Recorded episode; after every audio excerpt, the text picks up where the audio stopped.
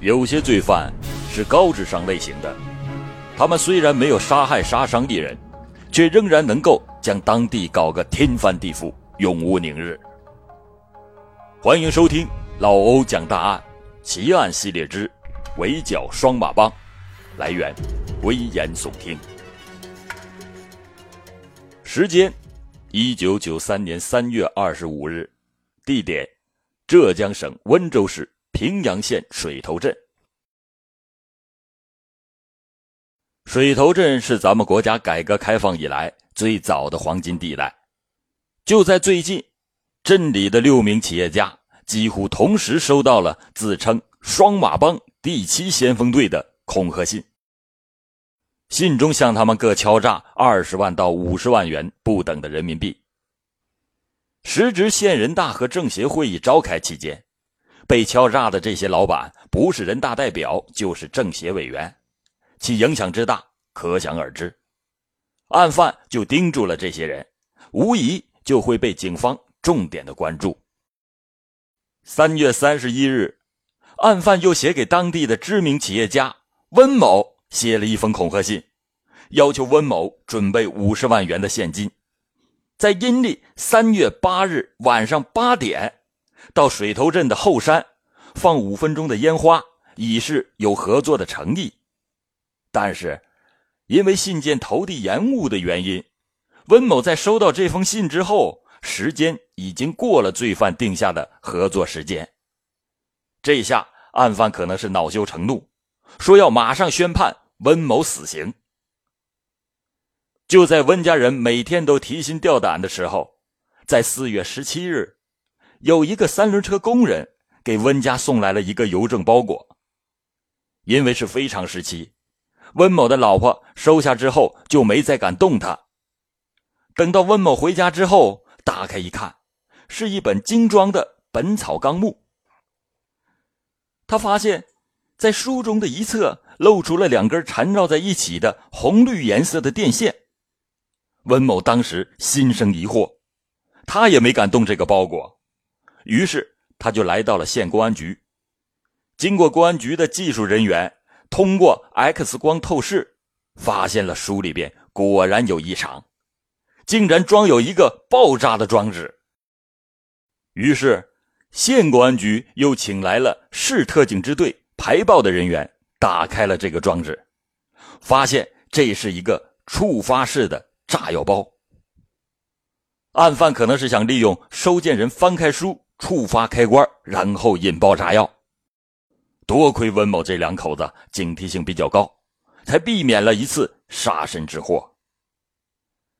很显然，这是一起想要把被敲诈人置于死地的严重的暴力恶性大案。接下来，警方的侦查工作首先是寻找送包裹的人入手。经过对全镇所有三轮车工人的调查。送包的人很快就找到了。据此人反映，包裹是在汽车站的一个司机用十五元的劳务费让他送的。于是，侦查人员又到汽车站找到了那位司机。然而，这名司机竟然也是受他人雇佣的。司机说，他是在水头镇相邻的藤角镇车站遇到了一个青年人。那个青年人大概三十来岁，操着本地的口音，看上去还比较文静。除此之外，就再也没有什么其他的特征了。当时那个人花了三十元让他代为送包裹。可是，茫茫人海，到哪里去找这个青年人？案件线索也就此中断。警方也感觉到，这次的对手应该不是一般的草莽野夫。做事情有板有眼，是个不容易对付的家伙。四月三十日，温某再次收到一封信，这回案犯要他到泉州市汽车站对面有一个天祥通讯设备部购买 F 四四八型、频率为幺五四点九八零兆赫的对讲机一台。之后，案犯连续在六月四日、五日、六日这三天，连续。每天向他喊话一次，至此，案犯开始了用对讲机直接与温某对话的办法，实施恐吓敲诈。这种方法在那个时代应该算是高科技的方法，懂得无线电这方面知识的人并不多。警方感觉到，疑犯的文化水平应该是不低。时间来到六月份的一天，水头镇的个体医师陈某来到刑警大队报案说，那个双马帮也给他写了一封恐吓信，说如果他愿意配合，就将他。家门口上面的陈正国诊所招牌中已经掉落的“正”字补好，否则的话就要伤害他上小学的儿子了。在专案组的安排下，陈某按照案犯的意思做出了表示，把那个掉落的“正”字给补好了。过了不久，陈某又收到一封信，让他在六月十八日下午的一点到水头镇电影院九排九号。将两千元交给一个叫谢尔钱的人。当天，专案组通过守候，很快的就抓到了那个叫谢尔钱的人。然而，审查的结果却跟想象的有很大的出入。这个所谓的谢尔钱，只不过是双马帮物色利用的一个外围人物罢了。这个人叫周涛，男，二十岁。是水头镇的一个待业青年。根据周涛交代，自打五月份以来，他连续的收到了双马帮写来的信。双马帮许诺，以后每个月给他一万五千元的高薪，要雇佣他。如果是不从，那就杀死他全家，用此来威胁、逼迫他入伙，并且给了他一个代号，叫八七幺。就在前几天，写恐吓信的人让他化名谢尔钱到电影院取钱后，再去福建泉州买来对讲机与双马帮通话。周涛出示了双马帮给他写的几封信，信中的笔记与先前所见的相同。在证实周涛与这个案犯没有直接关系后，专案组决定放长线钓大鱼，让周涛按着案犯的意图到泉州买来对讲机。与案犯保持联络。说到这个周涛，人也是够倒霉的，自己就这么不明不白的成了敲诈团伙的一员，而且他连自己的老大面都没见过，真的是被坑惨了。十月四日，周涛收到了一封十万火急的信，信里面写了这样几个字：“八七幺，台风过境。”要周涛打开对讲机，做好临战的准备。到了十月五日的晚上，案犯又要另一个企业家李某送两万元钱到水头陶瓷厂后一座祠堂的门槛上，同时用对讲机命令周涛去取钱。在案犯用对讲机与周涛通话的时刻，专案组进行了无线电的测向。因为在持续两个小时的通话中出现了好几个交叉点，没有办法准确的确定案犯所在的位置。据分析，可能是因为山区无线电波的折射以及案犯不移动通话位置所导致的。为了诱使案犯暴露，专案组让周涛找个借口推掉取钱的任务。然而，狡猾的案犯除了把周涛痛骂了一顿之外，始终不肯露面。十月十九日，案犯再次把目标指向了温某，胁迫温某带着对讲机和五万元现金听候指挥。专案组巧妙地指挥着温某与案犯周旋，并且化妆深入案犯活动频繁的地域，埋伏守候和进行无线电的测向。但狡猾的案犯似乎有所察觉，还是没有露面。至此，专案组发现对手是极为谨慎，绝不肯轻易露面。一九九四年一月三十日，案犯又将敲诈的目标转向了另一个企业家林某，他要林某在二月四日晚上七点，在水头镇闭路电视上以祝谢尔钱生日快乐为字幕，点歌小芳一首，愿意服务多少钱就打几岁的生日。林某按照警方的意图，在电视上暗示自己愿意出三万元，不久呢，林某就收到了一封信，要他购买对讲机。在以后进行的四次通话中，双方最后约定在三月十日开始交钱交易。根据案犯前几次的作案规律，专案组分析，案犯在三月十日之前很有可能再次投信给被敲诈者。决定对案犯最有可能使用的水头镇邮电局的邮筒进行侦控。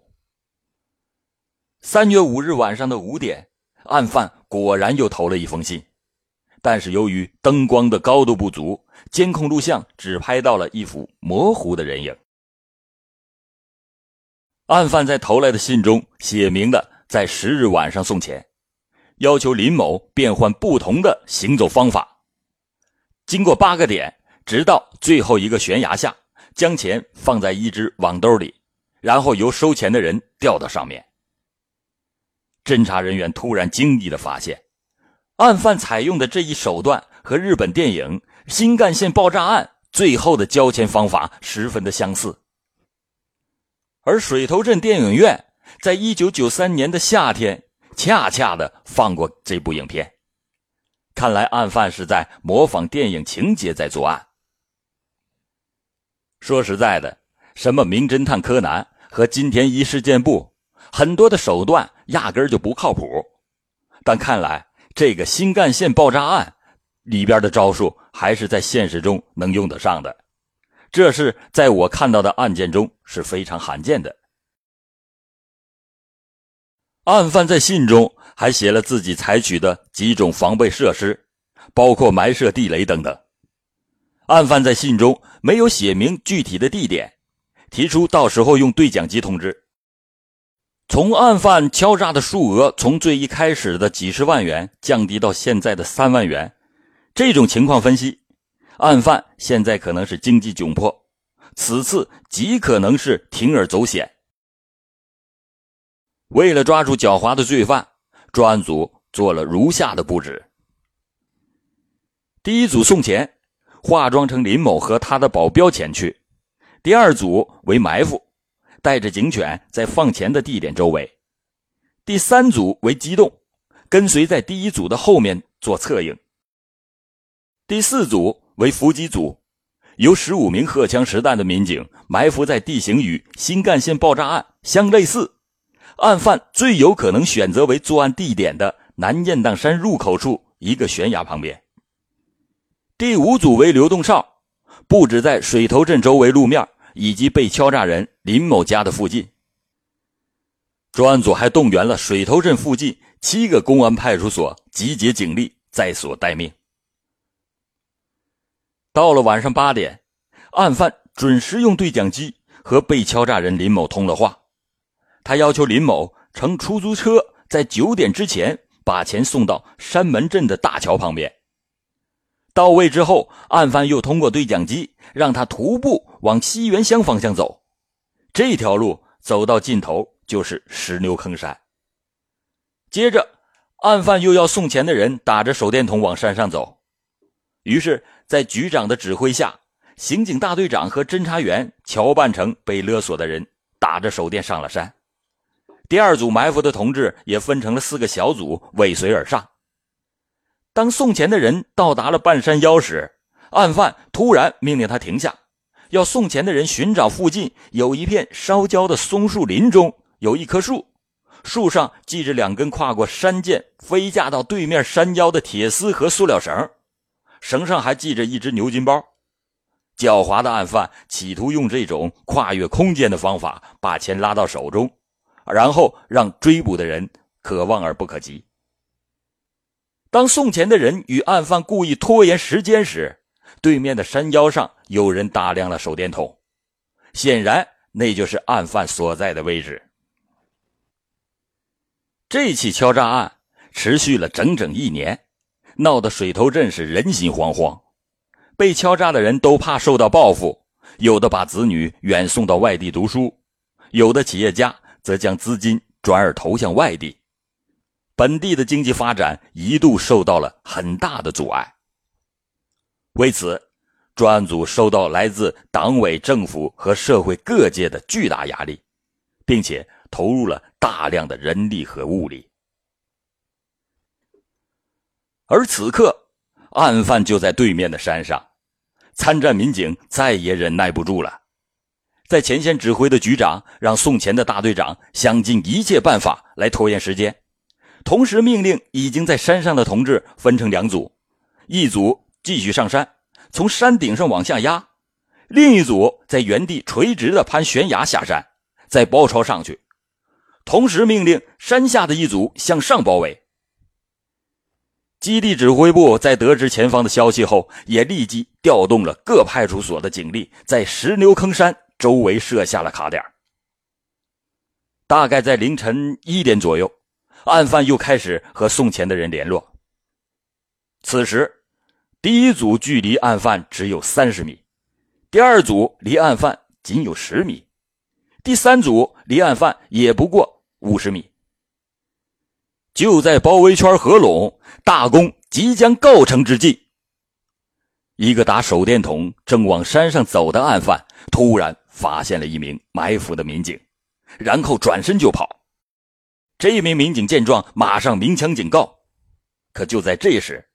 中国刑警学院毕业的市公安局警犬训练员胡志沙同志一个箭步扑向了罪犯。可是。在参战的民警中，有人竟然突然打响了冲锋枪，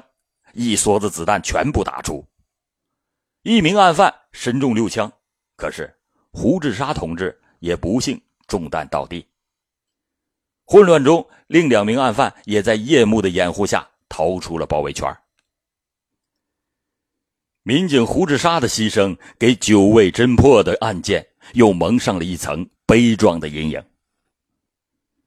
可以说，在我见过牺牲的警察当中，他算是死的最窝囊的人之一。而案犯在这一次的遭遇战中，可以说是走运才逃走了，但他们所制定的策略确实成功了。如果不是拿到钱后太过大意，警察也不大可能对他们形成合围。三月十日晚上的围捕行动震动了各级的党政领导和上级公安机关。省公安厅分管刑侦的副厅长率领众人乘机飞抵水头镇，与市县各级领导会商，做出了如下的判断：首先可以认定案犯的人数在三人以上，因为在恐吓信中出现过两种笔迹，三月十日晚上也出现了三名案犯。从活动状态分析，山顶上好像还有他们的同伙。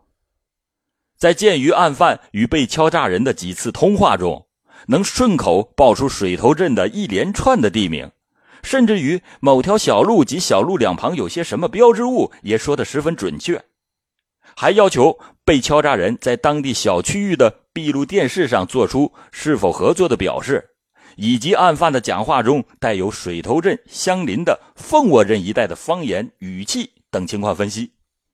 案犯中。很有可能有水头镇、凤窝镇一带的人，或者是从水头镇搬迁到凤窝镇一带的人，或者是从凤窝镇一带搬迁到水头镇的人，或者是两地的都有亲戚来往过密的人。另外，案犯中至少有一个人的文化水平比较高，而且懂得无线电操作的使用技能，又从恐吓信中文句通顺，用词恰到好处。偶尔还使用文言文，比如“指水头经济之牛耳”等等，看，绝非是一般的老百姓所为。但是呢，错别字有很多，这可能是伪装的文化低，信的文字书写也差，又是自然的。看来写信人与抄信人他不是同一个人。又从案犯几次成功的采用的反侦查伎俩分析，这是一个诡计多端的家伙。联系当地的实际，要注意从教室中的败类里寻找犯罪的嫌疑人，并从他的关系人中寻找抄信人。从案犯要求被敲诈者按规定的时间在闭路电视上做出是否合作的表示，和众多信件中有一定时间的规律来看，其中一个人很有可能是有工作单位的，而且很可能就是写信人。还有从案犯不忌讳在对讲机中说话留下声音来看，直接讲话的人不一定就是写信人，而且似乎不像是个出头露面的人物。从三月十日晚上案犯逃跑时掉落的一只白色的皮革运动鞋的磨损情况来看，其中一名案犯的年龄大概在二十六岁左右，身高在一米六八左右，他的腿脚很可能在逃跑的时候受了伤。从案犯迫切急需用钱以及选择的作案工具，还有遗留物品的质量较为低劣的这些情况分析，这伙犯罪分子的经济条件肯定比较差。在细致分析案情的基础上，专案组决定抓住案犯口音的特殊性，并且联系其他条件，逐步的缩小了侦查范围，进而发现犯罪嫌疑人。具体采取了如下的侦查措施：首先，以地域查人，对水头镇、凤窝镇以及周边地区十八岁到四十五岁的人进行地毯式的摸排，对教师。以及地方上有知识的人中，有反社会倾向又有可能结伙的人，做重点调查。同时，在重点地区公布案情，广泛的发动群众，而且规定对举报有功者重赏，并且利用秘密力量开展工作。再有就是以笔迹找人，搜查所有公共单位的笔记，进行笔记对比，以口音查人。将案犯用对讲机讲话时的录音复制多份有选择的放给群众便听。还要以指纹查人，将爆炸装置上提取的指纹与档案进行比对，与获取的嫌疑对象的指纹进行对比，同时对案犯遗留的痕迹物证，比如鞋子、铁丝、绳子、信签、信封、报纸等做进一步调查，并携带着三月五日晚上。摄下头型人模糊图像的录像带，到国家高水平的科研单位，利用先进的科技手段进行处理，以设法还原清晰的图像，以供辨认。但是，经过几个月的艰苦工作，案件侦破没有任何的进展。鉴于本案对当地社会经济的极大影响，鉴于参战民警不幸牺牲，能否破获此案？已经成为考验刑侦队伍的业务水平和公安机关打击犯罪能力的试金石。因此，在以后的时间里，专案组几次集中力量开展侦查，并且将此案列为1994、1995、1996年的挂牌必破案件。总之，此案不破，绝不收兵。很快，1996年的五月。随着全国严打斗争序幕的拉开，县公安局再次调整充实了专案组，实行主管刑侦副局长、刑警大队长、水头派出所所长的奖励与破案直接挂钩，组织精干力量，全力的投入侦破工作。五月六日，专案组对案件的侦破工作进行了全面的回顾。根据前期的工作情况。这次把凤窝镇定为了重点的侦查范围，并且把其中的后山、轮头、赤沙、内塘、满田村作为了重中之重，再次深入刻画犯罪嫌疑人，并且将摸排责任落实到了每一个参战人员的身上。同时，利用电视、布告等形式再次公布案情以及部分物证，全面的宣传发动群众，规定举报中奖。并且指挥秘密力量深入重中之重的地区寻踪觅迹。七月的下旬，有一名群众向专案组举报，在凤窝镇后山村有一户人家一个角落里看到了和电视上公布的案犯使用相同的对讲机。居住在后山村的这一伙人有着重大的嫌疑。与此同时，侦查人员访问时，也发现后山村的张某，一九九四年三月十日后在家养过一个月的伤，而且给张某看伤的就是他当赤脚医生的姐夫。通过进一步调查，专案组又将与张某某有结伙可能的凤桥镇希望小学教师吴汝军等人列为了重点嫌疑对象。九月二日的晚上。专案组在江西安远县查获了张某，他交代了以吴汝军为首的犯罪团伙敲诈作案的全部犯罪事实。九月三日，吴汝军也落网了，在证据面前，他交代了自己组织双马帮犯罪团伙多次敲诈作案的犯罪事实。这个首犯吴汝军，在一九八六年平阳师范学校毕业后。被分配到了内塘小学教书，因为他家境贫寒，又看到社会上有一些才智啊各方面都不如他的人，靠非正当的途径暴富了，自己感到怀才不遇，于是就萌发了恐吓敲诈的念头。一九九三年三月份，吴汝军拉拢郑某某、张某某歃血盟誓后，成立了双马帮。在同月，他们就开始了敲诈活动。随着他们犯罪活动的开展，又物色了林某某、郑某某、李某三个人入伙。三年来，吴汝军多次利用他人抄写恐吓信、异地投送爆炸装置、使用无线电对讲机、物色第三人取钱等反侦查伎俩，与公安机关对抗。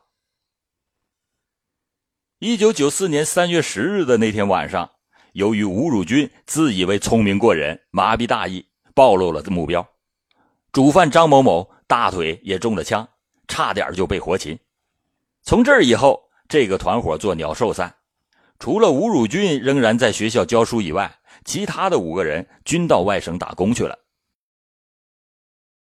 可以说，吴汝军团伙在敲诈犯罪方面做出了非常多的探索和精心的模仿，他们使用的很多手段都是极其罕见的。在中国的犯罪史上，也是有独立坐标的人物。而在双马帮覆灭后，仍然有人以他们的名义进行着敲诈勒索，可以想象这伙罪犯给当地带来了多么大的恶劣影响。此案的侦破前后历时三年六个月，期间还因为围捕战斗的失误而导致了一名公安民警不幸牺牲，教训。极为的深刻而惨痛。吴汝军是非常狡猾的，可惜的是他没有真正的好好利用自己的狡猾和谨慎，自己同时也付出了惨重的代价。